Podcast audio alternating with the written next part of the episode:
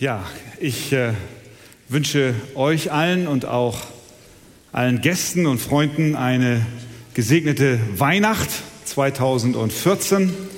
Und wir haben ja nun schon ein bisschen von der Weihnachtsgeschichte gehört. Aber ich lade uns dennoch ein, dass wir noch einmal aufstehen.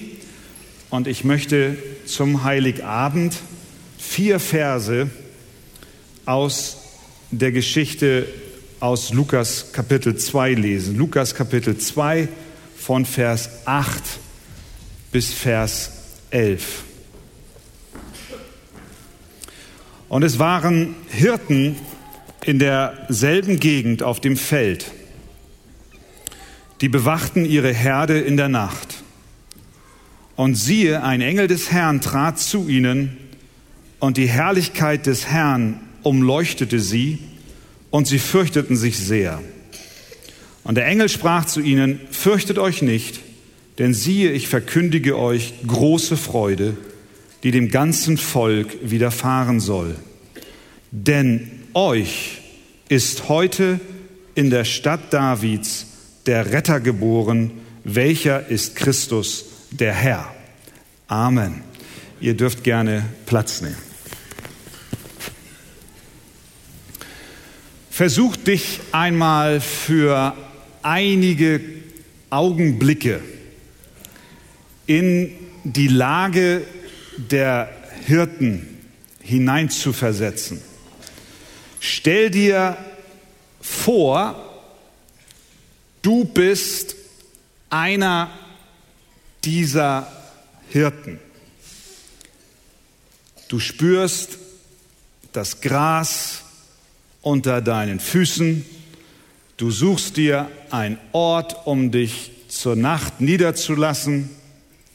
Die Sonne geht am Horizont unter und je tiefer sie geht, desto kälter wird es. Du spürst die Luft auf deiner Haut, du ziehst den Mantel etwas enger um. Die Schafe kommen näher und schmiegen sich aneinander und blöken die Nacht ein. Deine Hirtenkollegen lassen sich um dich herum nieder. Und du siehst dort in der Ferne ein paar Öllampen flackern in den Fenstern dieser kleinen Stadt namens Bethlehem, nicht weit entfernt. Die Umrisse der Häuser sind im Dunkeln kaum zu erkennen und dann, ganz plötzlich, wird es taghell. Du stehst in der Gegenwart eines kraftvollen Wesens, das du noch nie gesehen hast. Mächtig, groß, imposant hell. Und dieses Wesen spricht mit einer Stimme, die du zuvor noch nie gehört hast. Sofort überkommt dich Furcht. Ein Schock fährt durch deine Glieder. Dein Puls fängt an zu schlagen, dein Herz fängt an zu rasen und dein Magen krampft. Und diese Stimme dieses Wesens, dieses Engels spricht zu dir. Und es sagt, fürchte dich nicht. Es gibt keinen Grund zur Angst. Du solltest dich vielmehr freuen, denn ich bin hier, um dir eine gute Nachricht zu übermitteln, denn euch ist heute der Retter geboren, dort drüben in der Stadt Bethlehem, der Stadt Davids, und der dort geboren ist, ist Christus, der Herr. Der Engel hat den Hirten gesagt, euch ist der Retter geboren. Diese Worte galten den Hirten und darüber hinaus auch dem Volk, all denen, die in der Folge an diesen Retter glauben werden. Aber sie waren zunächst ganz spezifisch auf diese Gruppe der Hirten gerichtet. Euch sagt der Engel, euch ist heute der Retter geboren. Diese Worte gelten an diesem Abend oder Nachmittag auch dir. Euch, für euch, für dich ist der Retter geboren. Es ist etwas geschehen für dich. Es zielt ab auf dich. Es ist für dich geplant. Es ist für dich gedacht. Es ist für dich beabsichtigt. Alles, was dort geschah, geschah mit dir persönlich im Sinn. Das ist nicht das erste Mal, dass diese Worte gesprochen wurden. Gott hatte 700 Jahre vorher schon angekündigt, dass dieser Tag kommen wird, dass der Retter geboren werden würde durch einen Propheten namens Jesaja, der das Volk Israel in ihrer damaligen Situation mit diesen Worten beschrieb: Das Volk, das in der Finsternis wandelt, hat ein großes Licht gesehen. Über den Bewohnern des Landes der Todesschatten ist ein Licht aufgeleuchtet. Also die Menschen waren in Dunkelheit, sie waren in der Finsternis, aber plötzlich, ähnlich wie bei den Hirten auf dem Feld, leuchtet etwas hervor. Und was ist geschehen?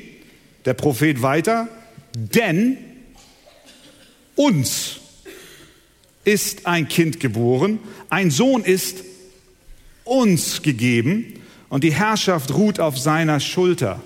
Und er heißt Wunderrat, Gott hält, ewig Vater, Friedefürst. Dieser Sohn wird kommen, hat der Prophet gesagt, vor 700 Jahren, 700 Jahre vor der Erscheinung dieses Engels auf dem Feld. Er kommt zu Menschen in Dunkelheit, zu denen in Verlorenheit. Er kommt für sie, für uns. Er kommt für dich. Und nun in Lukas 2, also wie gesagt, einige Jahre später, 100 Jahre später, kommt dieser Engel, erscheint diesen Hirten auf dem Feld und er gibt dieselbe Botschaft wie ein Echo wieder.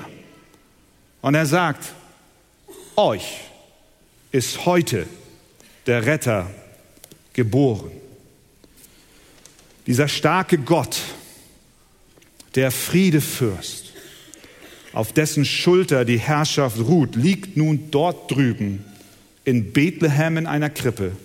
Geht hin und schaut es euch an, denn das, was dort geschah, ist für euch, für uns in unserer Dunkelheit, für uns in unserer Verlorenheit, für uns in unserer Schuld, für uns in unserer Verzweiflung, für uns in unserer Hoffnungslosigkeit. Ein Vater erzählte einmal eine Geschichte, die er mit seiner Tochter erlebt hat. Er ist schwimmen gegangen und sie machten einen Wettbewerb, wer am schnellsten durch das Becken kommt in Form von Schwimmbewegung. Und als sie fertig waren und noch so ein paar Bahnen schwammen, sagte der Vater zu seiner Tochter, schließ mal die Augen und stell dir vor, du bist nicht in einem Schwimmbecken mit 1,30 Meter Tiefe und Papa ist neben dir, sondern stell dir vor, du bist inmitten des weiten Ozeans. Stell dir vor, es ist tiefste Nacht. Stell dir vor, du bist ganz alleine. Und das Mädchen schwimmt und stellt sich vor. Papa sagt, und stell dir vor, das Land ist nicht zu sehen und um dich herum ist Wasser und unter dir ist Kilometer tiefes Wasser und du weißt nicht, was dort alles schwimmt. Fröhliche Weihnachten, Kind. stell, stell dir es vor. Und ich glaube, es fällt uns nicht schwer, sich das vorzustellen. Boah, mag ich nicht. Und dann stellte der Papa eine Frage. Und er sagte zu dem Kind, was würdest du jetzt am allerliebsten sehen? Das Mädchen. Land. Land. Sagt der Papa, Land, tut mir leid, geht nicht, ist nicht in der Auswahl. Land ist nicht da. Du bist weit vom Land weg. Was würdest du jetzt am allerliebsten sehen? Das Mädchen überlegt nicht lange und sagt, am allerliebsten würde ich jetzt sehen, dass ein Boot zu mir kommt, um mich zu retten. Der Vater sagt, wie fühlst du, wenn du an dieses Boot denkst? Was empfindest du, wenn du es siehst, wie es auf dich zusteuert, es näher kommt und du erkennst, dieses Boot kommt mit Absicht auf dich zugefahren.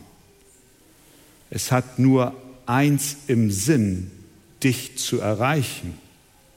Und je näher das Boot kommt und diese Lichter an diesem Schiff das Angesicht des Captains erhellen, erkennst du, dass dieser Bootskapitän seine Augen nur auf dich gerichtet hat. Dieses Boot kommt für dich. Es kommt, um dich zu retten. Genau darum geht es bei Weihnachten. Für uns, für dich ist ein Kind geboren. Euch ist heute der Retter geboren. Was benötigst du am meisten, wenn du draußen allein im Dunkeln bist?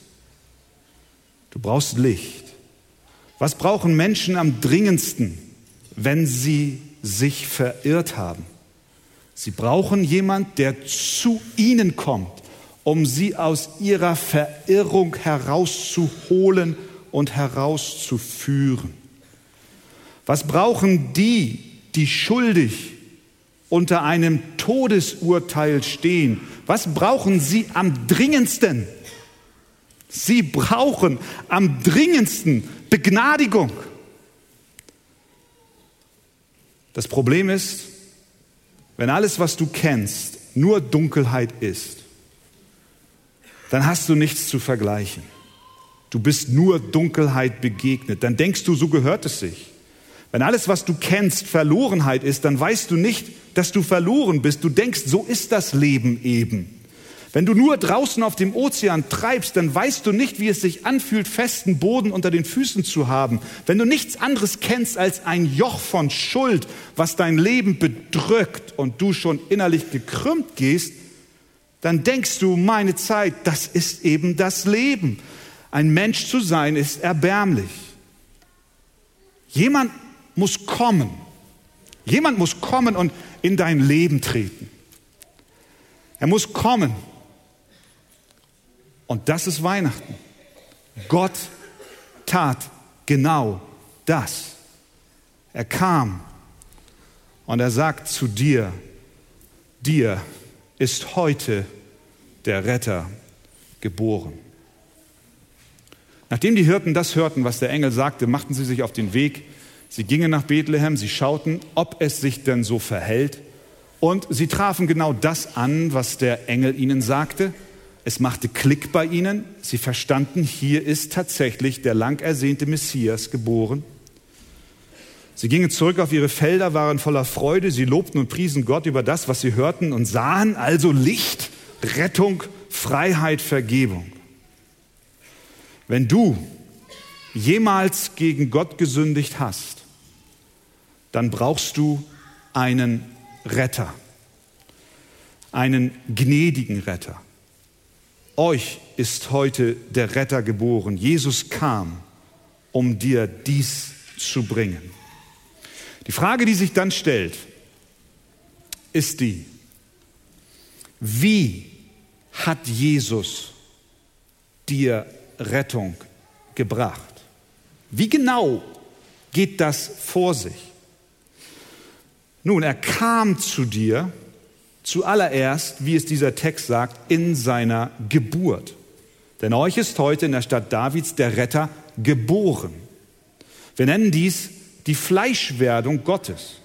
Gott verlässt in Christus den Himmel und wird Mensch. Das Wort wurde Fleisch, wie die Bibel sagt, und es wohnte unter uns. Es war mit uns, es war bei uns. Jesus hatte ein echtes menschliches Leben. Obwohl er voll und ganz Gott war, wurde er wie wir, jedoch ohne Sünde. Er kam zu dir, er kam zu uns, indem er geboren wurde, für uns, für dich. Zu deinem Besten wurde er geboren. Das war aber nur der erste Schritt. Denn wir alle verstehen, glaube ich, sehr schnell, dass eine Geburt an sich noch nichts Rettendes hat. Eine Geburt an sich ist noch nicht befreiend. Deshalb kam er zu uns nicht nur in seiner Geburt, sondern er kam auch zu uns in seinem Leben. 33 Jahre lebte er sündlos, vollkommen für uns. Euch ist er gekommen. Er kam, um alle Gerechtigkeit zu erfüllen, Tag für Tag, Woche für Woche, Monat für Monat, Jahr für Jahr. Alles, was er tat, war vollkommen. Eine vollkommene Gerechtigkeit vor Gott. Er hat nicht einmal gesündigt. Und diese Gerechtigkeit erwarb er aktiv durch sein Leben. Er kam nicht nur zu dir in seiner Geburt, er kam auch zu dir durch sein Leben. Er lebte für dich, sodass diese Gerechtigkeit, die er erworben hat, dir zugerechnet werden kann.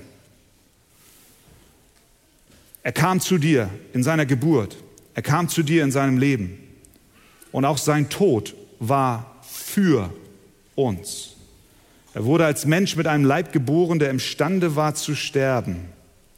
Er kam, um an unserer Stelle vollkommen zu leben und um als ein Stellvertreter für uns zu sterben. An unserer Stelle.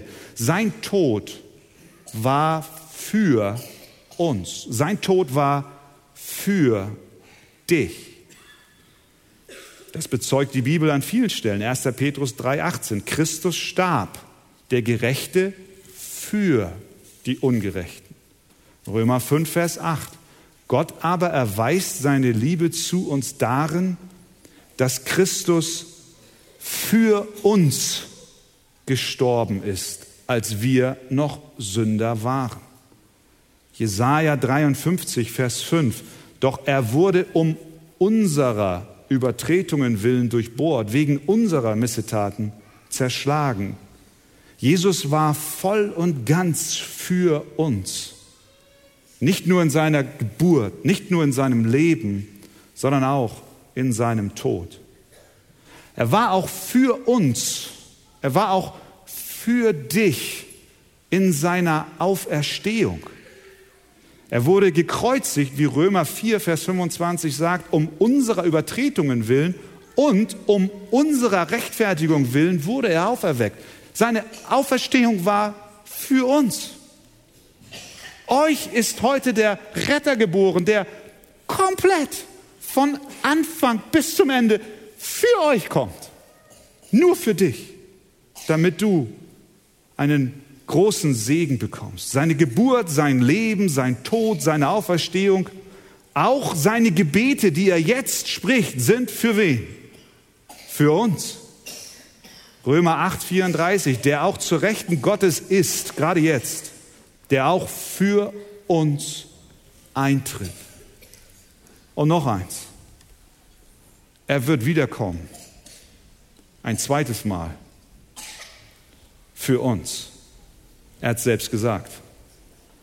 Kurz bevor er starb, sagte er zu seinen Jüngern, euer Herz erschrecke nicht, glaubt an Gott, glaubt an mich. In meines Vaters Hause sind viele Wohnungen. Wenn es nicht so wäre, hätte ich dann zu euch gesagt, ich gehe hin, euch eine Stätte zu bereiten.